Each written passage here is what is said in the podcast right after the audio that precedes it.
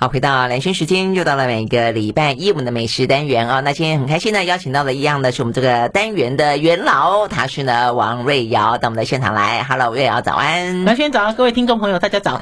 好，呃，这个呃瑞瑶呢，他处于这种嗯确诊了之后呢，开始呢就毛起来，觉得自己有无敌星星，对不对？就到处吃吃喝喝。我觉得你这件事毛起来吃，毛起来喝，把之前的补起来啊，是这样讲法啊。是，我觉得很多人都是这种想法。吧，觉得呃，第一个不见得就如果说有确诊的啦，哈，有确诊的朋友的话呢，真的就这段时间相对来说会比较 比较这个安然无恙嘛，哈，所以我觉得就卯起来。一个就是大家可能也闷久了，就是还没有确诊的呢，暑假来了，然后呃，疫情好像也趋缓了啊，那所以大家也就啊卯起来，想要出国的啦，要么就在呃台湾啊这个到处走走玩玩，好，所以总而言之，如果要出书出去走走玩玩的话呢，呃，哪些地方好吃，哪些地方好玩。啊，今天的话我们也要要来聊，要聊三个啦。你说有特别，蓝娟，我先问你一个问题哦。嗯、我觉得你的那个活动范围比我还复杂，为什么你都没有那个哪个确诊啊？那个我最近有那个。那个瑞瑶的眼神，那个那个那个好暧昧啊！我想哪个？因为我在发现说奇怪，我其实不是很会啪啪走的人。哎，对呀，对呀，你们都比我还会啪啪走啊！看你们的日程，嗯，怎么会？怎么觉得很不公平？哎，我先讲哪是不公平啊？我有小心，好吧？我只是我我其实我在节目里也都有跟大家分享，就是在跟病毒共存之前，我就跟大家聊过，我就不要让自己，因为我觉得，对对对，我觉得疫情疫情本身，其实如果你自己过度害怕，然后呢，呃。什么事情都不敢做，某个程度身心是相互影响的。因为这个，我就是觉得很奇怪啊！我记得在早期那个时候，在跟蓝轩在聊天的时候，我觉得你一点都不怕新冠，然后你会觉得我们好奇怪哦，怎么会防范的这么深？可是我们防范这么深，然后不在乎的人都没事，这公平吗？我叫做科学防疫呀！哎，比方说没有啊，因为我像像我妈，就我每次要去看我妈的时候，我都担心我会。万一我什么症状感染，会传染给他，所以我其实都很小心。我只是说，比方说我去看电影，我去看电影，那我就戴着口罩，然后我就带着酒精，然后我就不喝，我就不喝任何的饮料，不脱口罩嘛。你还敢去看电影？我是最近早就去看电影。我其实是最近捍卫战士，我才跑去，真的是憋不住。然后呢，我还真的脱口罩喝可乐，吃爆米花，我很大胆哎。所以啊，那如果你那你这样不确诊才怪。我好爽那天看电影，然后之后我想说，嗯。好像怪怪的，对不对？其实不应该这样做，就是安安静静去看戏啊。现在疫情比较趋缓一点，当然可能好一点。嗯、但是啦，我是真的觉得，在你可以去公众场合，嗯、但是你相对来说，你的口罩尽量就戴着，然后不要在公众场合吃东西嘛。嗯、因为你知道吗？这个新冠疫情。最主要都还是飞沫传染呐、啊，你干嘛脱口罩？摘下来啊？那你怎么喝？我之前没有，我说那个捍卫战争那个是例外的，哦、来是是就之前我都没有，都很乖啊。之前试菜也都你知道都很谨慎啊。可是你试菜，你总要脱口罩？否则你怎么试菜？啊？而且我其实我很知道我我确诊，就我染疫到底是哪一场餐会？是啊，那件事我是很确定。所以我觉得你这还是很可怜，有职业伤害就是了，为你非得要脱口罩啊。对啊，那我可以做很多事情不用脱口罩啊。哦，好吧。好啦，所以总而言之，我觉得要有正确的防疫观念，就其实还是可以一样轻松快乐的过日子。好，所以呢，现在呢，呃，瑞雅就轻松快乐的过日子，试菜，试菜，对，试菜呢，而且有几家听起来蛮好玩的，蛮好玩的店，就是蛮新形态的，蛮复合式的。第一家，尤其是。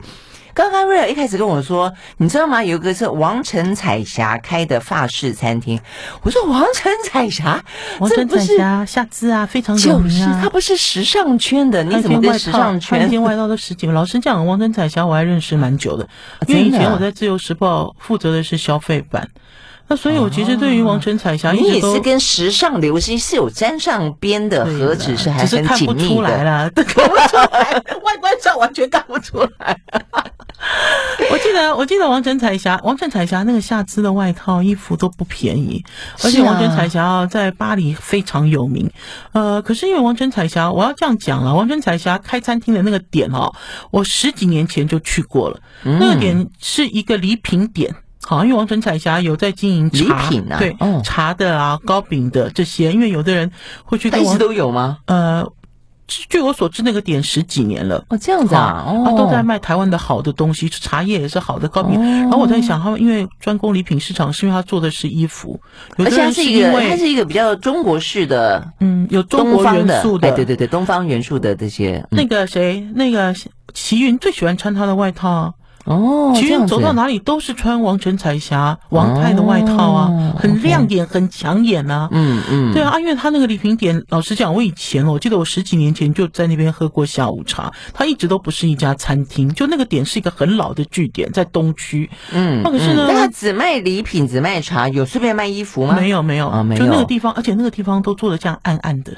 哦，很有气质，就它的每一个茶罐，你不是最不喜欢暗暗的吗？不是不是，它每一个茶 茶罐啊，都用灯这样从后面打，打那种雾光，这样子，好，就很有气质那个地方。然后可是因为呢，在几个月前呢，他的公关有联络我，然后就说要请我去试菜。然后因为我自己觉得啦，我觉得因为台湾的餐饮界蛮有趣的嘛，就像刚才我在跟蓝轩讲说，我我要介绍王成彩霞的这个彩彩食茶。他这个店的名字叫彩彩食茶，食茶对的这个店的法国餐，完全就有一点卡住。嗯嗯，王城彩霞是转不过来，对，就转不过来。因为尤其从王太的口中，我会觉得应该讲很多美食家，怎么讲是不是时尚咖？对对对。对，他一开始来跟我约的时候，我第一时间我都没有反应。他其实是换了菜单之后的第二次再来约我，我才有反应。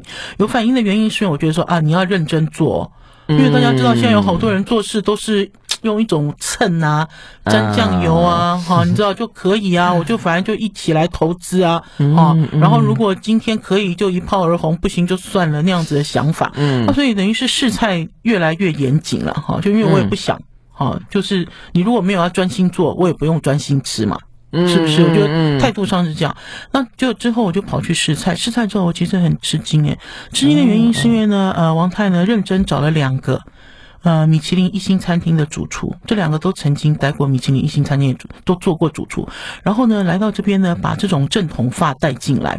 可是除了正统发之外，大家知道吗？因为蓝轩跟那个呃，Sinasera 就是台东的那个 Sinasera 二十四的 Nick 很熟，你就知道现在年轻的厨师哈，他们其实手法都很正统，可是他会想办法哈，把台湾元素加进去。可是做的不是台式料理，你不要误会了哦，你不要说你吃了一个，因为。以前早期他们会会让你觉得好像在吃台式料理的法国餐，有一个这样子的一个，说好是融合，也可以讲说是混血儿，对不对？可是现在不是，现在等于是这个法餐或西餐又进到另外阶段，就他做的都是非常传统的法式大餐，可是你会吃到看到，好，你知道一些食材的元素放在里面，然后不违和。嗯嗯，然后也非常有个人的风格，因为都在强调主厨的个人风格。哦，那因为他是双厨联手，现在台湾好流行双厨联手。嗯，双厨联手的真正目的就是我一定要拿下米其林星星。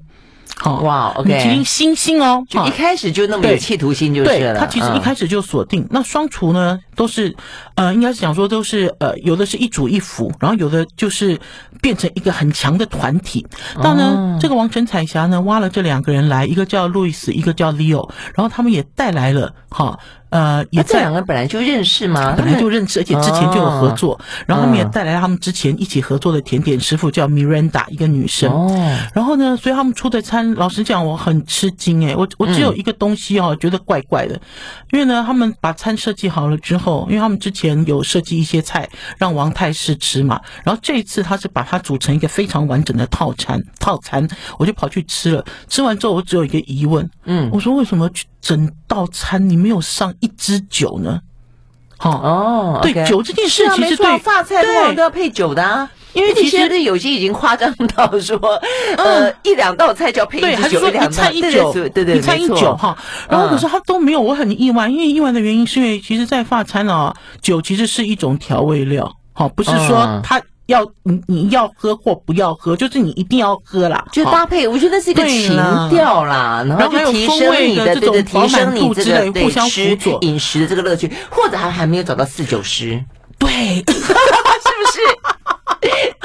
那所以我就上之处，对，所以我都不敢大声嚷嚷，不敢大声嚷嚷的原因就是怕客人去吃了，吃了之后做什么美酒，哈。好像是没有一个 ready 好的状态。是真的餐厅里面没有供应酒，没有没有没有酒，还没有酒哦，真的、啊、还没有酒。然后他们说他们有在找酒商，要想办法把这块补起来。是吗？我觉得就是没有找到四九师。那所以你就可以知道这两个年轻师傅其实很年轻，虽然他们的经历都在法国餐厅，甚至 Leo 还有去过国外。跟那个 Nick 一样，有去过国外去工作再回来。那他们有几道菜，我的确印象非常深刻。其中有一个是马赛鱼汤，这两个师傅都是来自台南，台南的小孩，跟你一样，台南的小孩就很会吃鱼喽。嘿，不光是很会吃鱼，他们把那个台南的西瓜棉放在马赛鱼汤里面。哦，好，那那就回到我刚才所讲的，很多人就说哦，这这样子对吗？马赛鱼汤哪里有这样？不会，我觉得其实还不错，因为。呃，西瓜棉上来的时候，老实讲，西瓜棉都没有经过烹调，所以它是一个腌制，它散发一个酸烈的感觉，而且是那种天然酸香。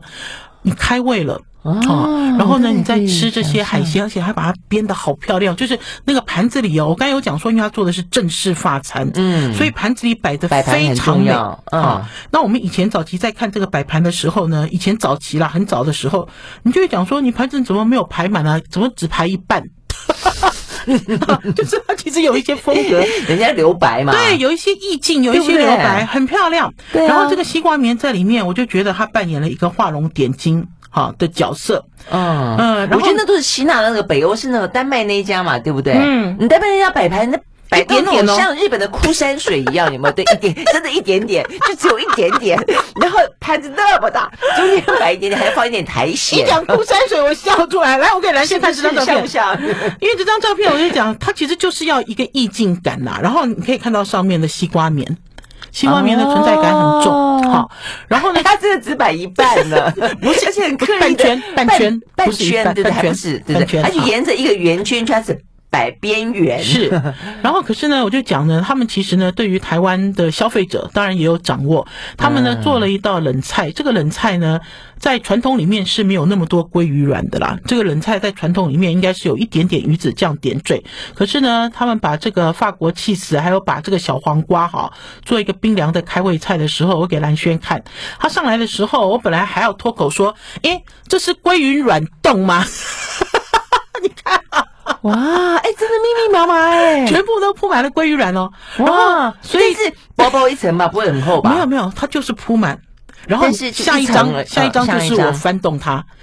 还是上对很多哎，真的是蜜啊！然后下面放了几个绿色的叶子，它其实薄荷呃，是不是马鞭草、薄荷之类的？就这种香香的了哈。然后橘色配绿色，对，然后还有它有法国气质，然后有小黄瓜的元素，所以很凉快。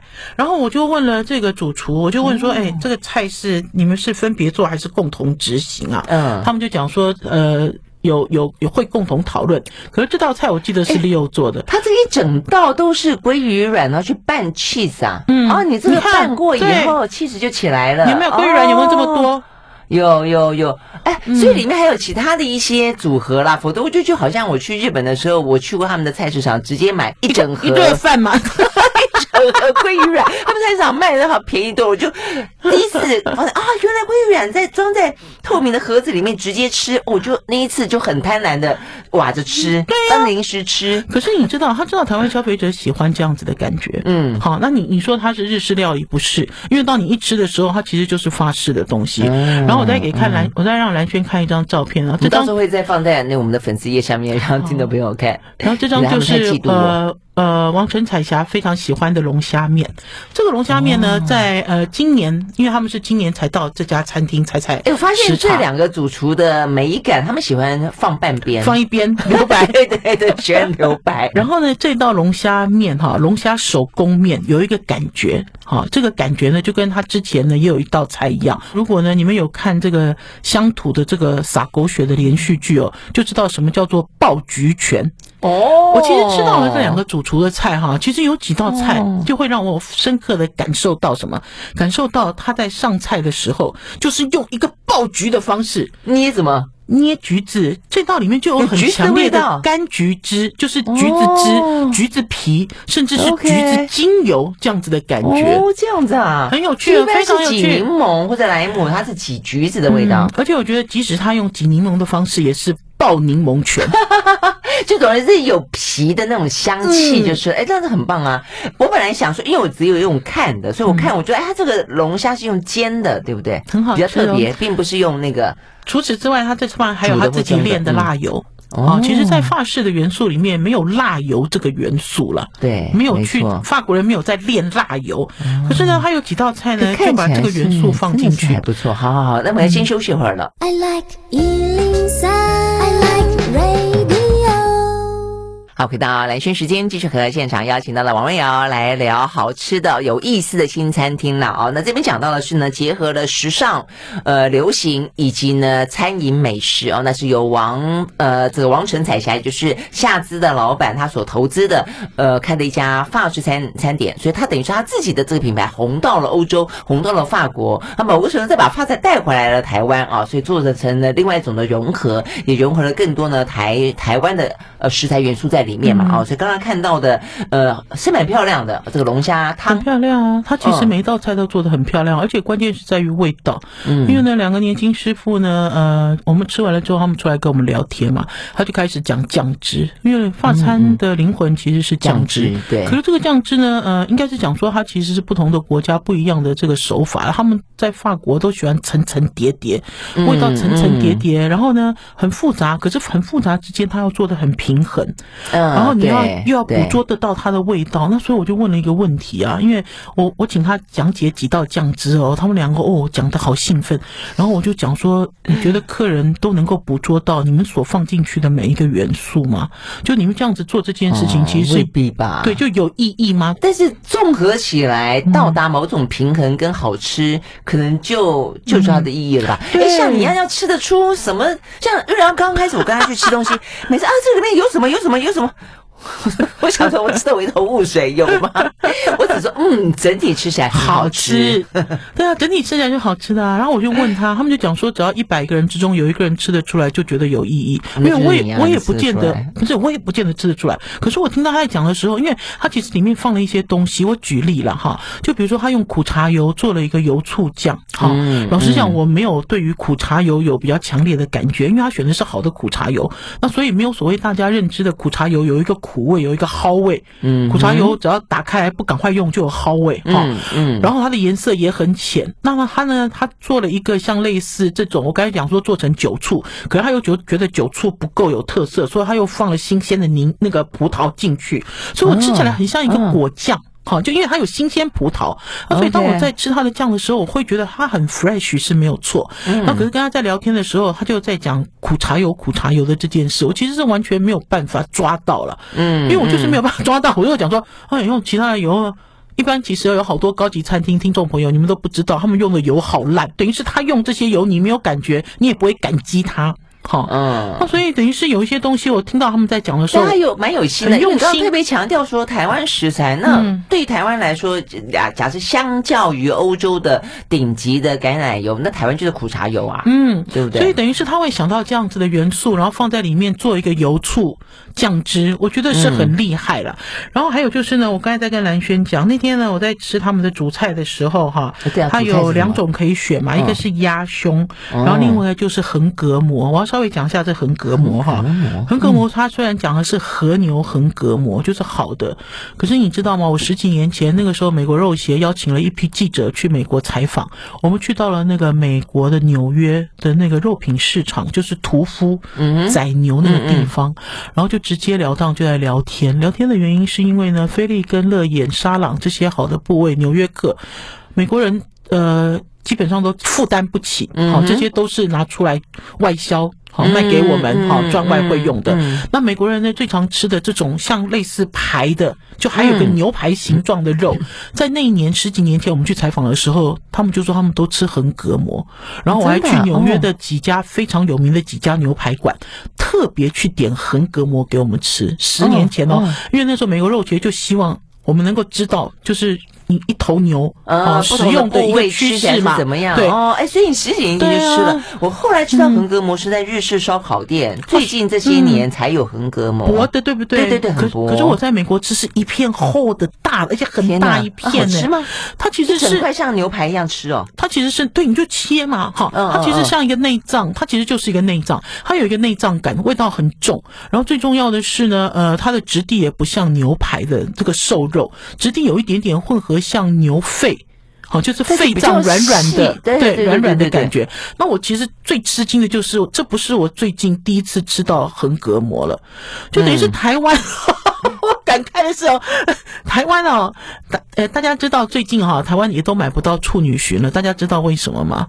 我那天在跟大鹏湾食堂的秀珍聊天，真的吗？我还会吃处女蟳。处女裙贵到不行，为什么？因为呢，呃，澳洲龙虾不进口到中国大陆了，中国大陆找到了替代品，就是东南亚的处女蟳。嗯哼，所以处女鲟呢，现在大量销到中国大陆，而且价格非常好。那所以你要在台湾现在要吃处女鲟哦，除非你特别去预定，好，价格连那个进价都是翻涨一倍以上这样子。那所以等于处女蟳这个食材拜拜了，拜拜拜拜处女蟳。真的哈，哎，那我们台湾自己 没有养，台湾自己的处女群极少，非常少，大部分都是仰赖东南亚进口。OK，所以等于是当中国大陆疯吃什么东西的时候，那个东西本身就会价标量少，是就被吃掉吃光。然后就像我说，我最近其实这是应该算是我第二次吃到横膈膜，然后我就觉得说啊。横膈膜搞不好未来会变成台湾牛排的主流，那等于是厨师你自己就要清楚的知道这块肉你要怎么样料理，怎么样处理的好吃。我现在给蓝轩看这个横膈膜哈，它不是排状，它把它卷成一个柱状体。对啊，我本来以为它是怎么样子一个，好给大家看它的断面。你看，它其实它的生熟度处理的非常好。哎，可是它这样子有点像组合牛肉的感觉哈。哎，就是这样子嘛，它等于是把它弄起来，因为它的组织的关系。啊，但我们对组合牛比较是一个比较负面的说法，但是它这个就是摆明告诉你，它就是它就是横膈膜，但是它处理的生熟度很特别。然后还有就是，他想要让这个横膈膜的味道不要那么强烈，他自己呢设计了几个独特的一些香料啊，还是一种有这种呃花椒的酱汁啊来搭配它。然后最后我要让蓝轩看这个甜点，因为但但是为什么刚刚突然跳到去讲那个处女裙？是因为我们的牛肉现在也，我们现在台湾牛肉今年就已经涨三次了，这样子吗？对，哦，抢不过，我只能讲哈。所以横膈膜的牛肉有相对来说比较便宜一点点，是不是？我相信它要便宜，一定要便宜了，因为它本身在国外本来就比较便宜。可是因为我们它市场性没那么强，就是了。我们那天吃到这块，它强调是和牛的横膈膜，哦，好，搞不好有高级一点点，哦，好，对不对？好，是 OK，了解。好，甜点，我觉得听众朋友应该要有一个概念，这个概念就是我们会为了未来会面对一个高水准、高价。好，就是物价对高物价的生活的这件事情是不可避免，势必是不可避免。或许大家会认为说，新冠恢复正常之后，很多东西会会恢复正常，哈，其实很难，哈，非常难，因为。呃，不是你想要恢复正常就要恢复正常，不是说货运正常它就正常，没有这回事哈。嗯，来，我要让蓝轩看最后这个甜点，这个也是我那天哦一定要看这个甜点师傅的原因。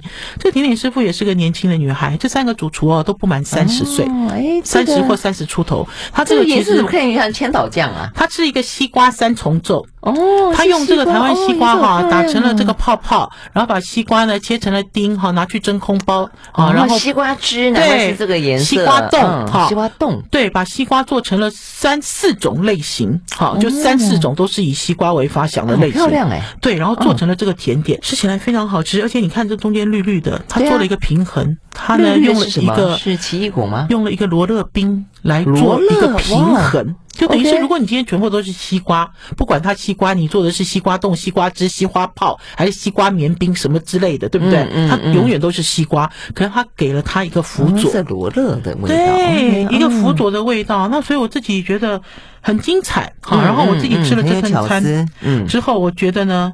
呃，王权彩霞是玩真的啦，嗯，好，就是他们想要做好的发餐是玩真的，嗯、这也是为什么一开始跟这个年轻师傅讲，我说哇，你们这样子的开价，然后这样子做发餐，呃，我相信王太应该给他们很大的空间，嗯，嗯对不对？是是没错，应该给他们很大的空间，嗯、才可以让他们这样挥洒。是啊，所以你说这家叫采采什么？采采时茶，时茶，嗯，喝茶的茶，名字对，OK，好，采采时茶、嗯 okay, 好，我们休息再回来。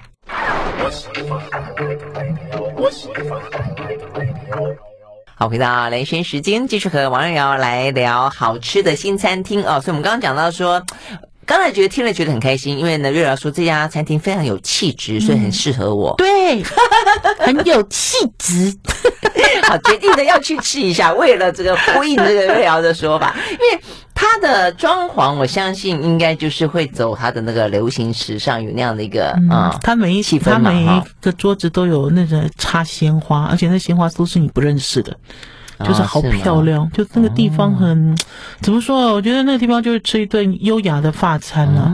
嗯，OK，好，真的好。嗯，那 OK，这是在呃台哎台北市的哪里啊？台北东区，东区。好，那我们现在接下来要去桃园，嗯、去桃园的中立，对不对？哎，我很开心，又来说他他吃到了这个，我们现在跟大家介绍过那个中贞新村的文创园区啦。嗯、那当初的话呢，呃，访问这个王根生董事长，其实很大一部分是因为他的异域故事馆，我觉得很有心哦，就是。说，呃，感觉到大家，呃，年轻的一代，甚至连我们都是哦，都觉得说啊，战争是我父母辈的那一辈的事情，没关系，觉得很遥远，对，很很没关系。但是让他，呃，曾经经历过，他也担任过情报员，所以他决定把异域孤军哦那个时候的故事呢，重新的呈现。好，但是呢，如果要是去吃到他那个文创园区当中的 两家餐厅，一 家一家。对啊，一家餐厅，因为呢，呃，他那个他那个文创区里面只有两家餐厅，真的，家我觉得真的是术业有专攻。嗯、因为呢，我去采访的时候，就只有喝咖啡，对对对，我并没有去吃，我是一看到眼睛就咚咚咚就亮起来了。嗯，所以刚才为了形容没有，他说我有有有，我有看到，我有看到。采访的时候呢，因为王根生董事长，我们那边喝咖啡聊聊他的故事馆嘛啊，他有把他的女儿找来。找来跟我打招呼，那个是他女儿经营的，所以看起来有点时髦，对不对？我我其实一开始哦去这个地方的时候是完全不知道这个是什么地方了，因为我大概在三年前的时候，我有跑去中正市场去吃几家知名的米干。嗯、那时候、啊、我记得那时候我有上我们那个蓝轩时间跟大家分享，就说我吃了好多米干，就像我想一口做气，就跟以前在做美食记者一样，每次都是用这种地毯式的方式去搜寻在地吃个八九家就是对，就搜寻在地最好吃到底是哪一家，因为 always 都是人家问说最好吃是哪一家，你说最好吃是哪一家，你知道大家都要跟你 PK，每一个人都是头头是道啊，你没有吃怎么跟人家头头是道？你如果只有吃一家怎么头头是道？啊，所以等于说我记得三年前，如果我没记错，可是我三年前我不记得有一个文创区，因为三年前它这个入口处。有一个很老的蛋糕店，这个很老的蛋糕店，我们三年前才经过那个蛋糕店。它现在入口处就是在这个蛋糕店旁边一个窄窄的路进去，然后另外一面是一面砖墙。啊，为什么会发现这家店？是因为我那一天跟宝师傅去南方庄园度假，安岳宝师傅有一个呃算是爱徒啦，玉山哈一个企业家，他们夫妻两个人住在桃园，那我们就都去桃园了。他们就说：“哎，师母，我带你去探秘，因为他知道我最喜欢探秘，然后他们每次都用探秘来勾引我。”就他也没去过，然后就是看好不好，啊，所以就带我去。去了之后，我说，嗯，我说这里什么时候变成一个文创区啊？而且这家餐厅叫做饮食盛堂，瘾就是上瘾的瘾，哈，饮食盛堂，它的这个英文名字是写 Coffee and Bistro，好，它其实是一个餐酒馆。我讲，那个盛堂有它道理，有点像那个盛唐教父。日本不是有个漫画叫《盛唐教父》吗？因为它那个。那个呃，餐厅有点像教堂，它就是教堂啦，对不对？它就是以前哦，忠贞新村的老教堂，可是它以前没有那么美，因为它有把以前的教堂的照片放上去。它以前就是一个，就是一个像类似办公室那样。但是它现在它把这个屋顶，就是把这个呃，算是夹层掀了，好，所以它才出现一个 V 字。有没有才会有一个教堂宽阔的感觉出现？对。然后呢，他们呢，就是因为他以前前身是教堂，所以他把它改装之后，也把它改装成教堂，而且非常夸张的改装。因为呢，你大门推进去，一抬头就是一个十字架，而且亮光光，有光洒下来。人家那个是走安藤忠雄的教堂 feel 好吗？对。他用光之教堂，你知道吗？就是十字架本身，它不是一个实体十字架，是透过光进来看成一个十字架。然后你回头有彩绘玻璃。是，而且在外面看不见彩货玻璃哦，一定要推开大门回头，就是刚才蓝轩讲的，哦、就是透过光影。那否则你在外面看它，就是一个你知道，就是有一个像是那种倒 V 顶的一个餐厅这样子的感觉。所以我也觉得它很漂亮，但是我没吃。它把它改的好漂亮，而且进去之后，它的窗，蓝娟不知道有没有发现，它的每一个窗都把它拉长，变细细的。这种窗子，它的感觉就更像教堂的这种氛围，欧式的这种氛围。那我们那天就像是探秘一样进去啊，然后它真的有一个有一个吧台，而且呢，我其实一开始在吃的时候，我并不觉得它跟这个阿美米干有关，因为呢，这个文创区都是跟阿美米干有关。我一开始我也什么都不知道，可是呢，因为跟当地的朋友。还有一些当地的人聊天，聊起来的时候，哇，大故事好多。你知道这里为什么会成立啊？哈，这里本来是什么样子啊？这里曾经是什么商店啊？如何如何，就很有趣。然后还包括刚刚所讲那个异域的故事馆在里面。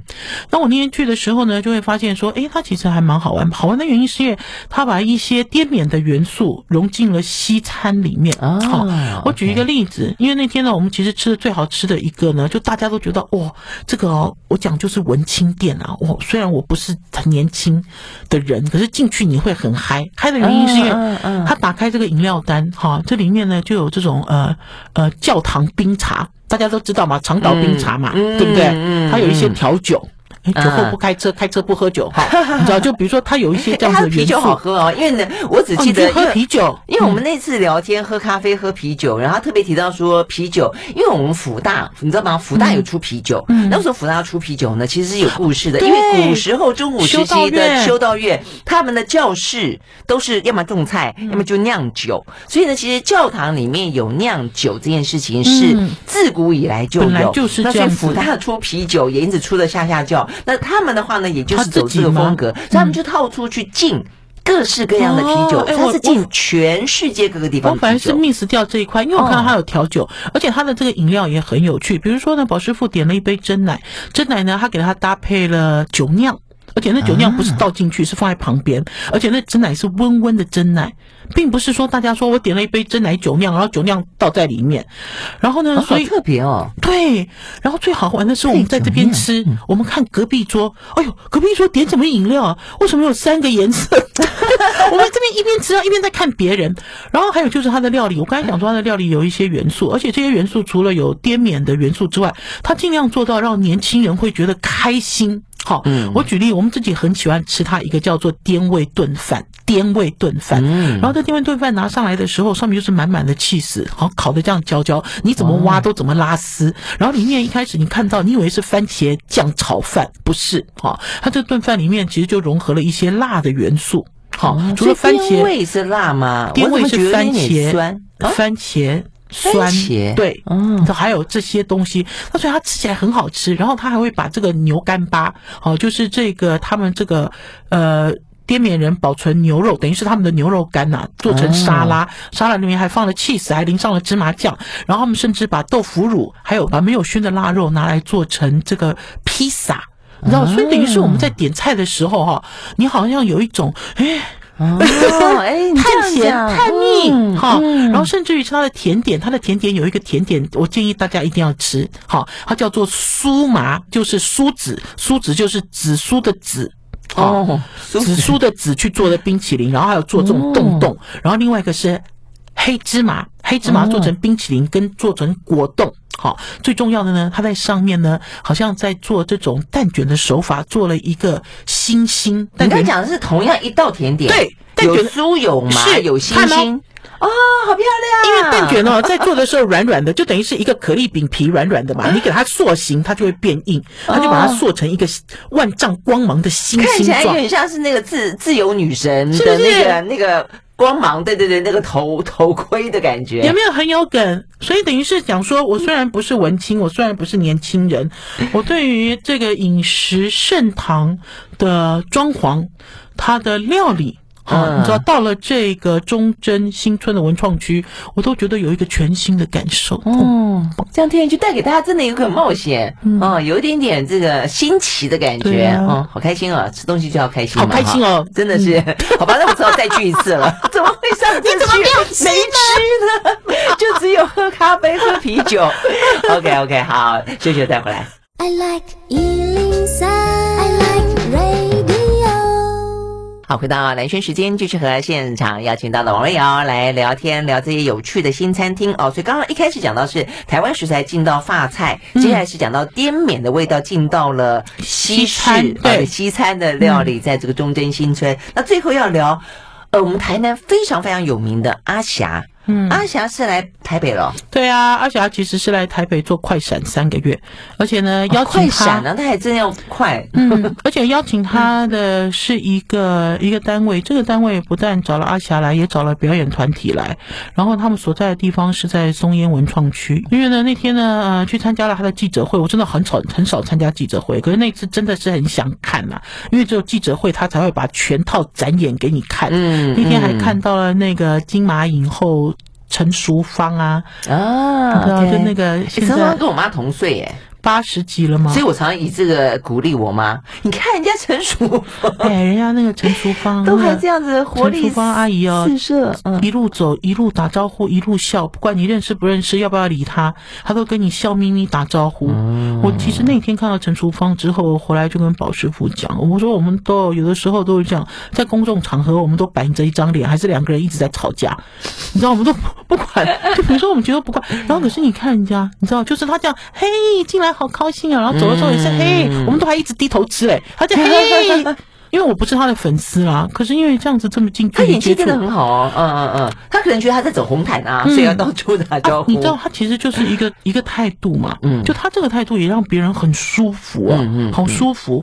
啊，我要讲这个小半桌啦，因为这个活动叫小半桌。嗯、然后我就讲说，他其实有表演，而且他表演还分很多不一样的表演。好，你自己也可以进来做主角，然后你也可以单看。好，别人表演，那所以等于是呃，在做这个小半桌的这个场次，你有很多不一样的方式可以选择。等于是三个月当中，它有分场次，对，然后呢，每一个场次就是你可以看什么样表演然后？搭配什么菜？嗯，没有吃的时候都是阿霞饭店出的固定的菜。哦，然后可是我要讲，它为什么叫小半桌？是因为呢，呃，有可能是因为疫情的期间的关系，有可能是因为这个老板他自己讲说，他自从入社会之后，他都很少跟呃亲人在一起团聚，然后还有就是新冠之后更难了，嗯，哦，那所以他现在做这个小半桌是一桌四人，你也不要害怕。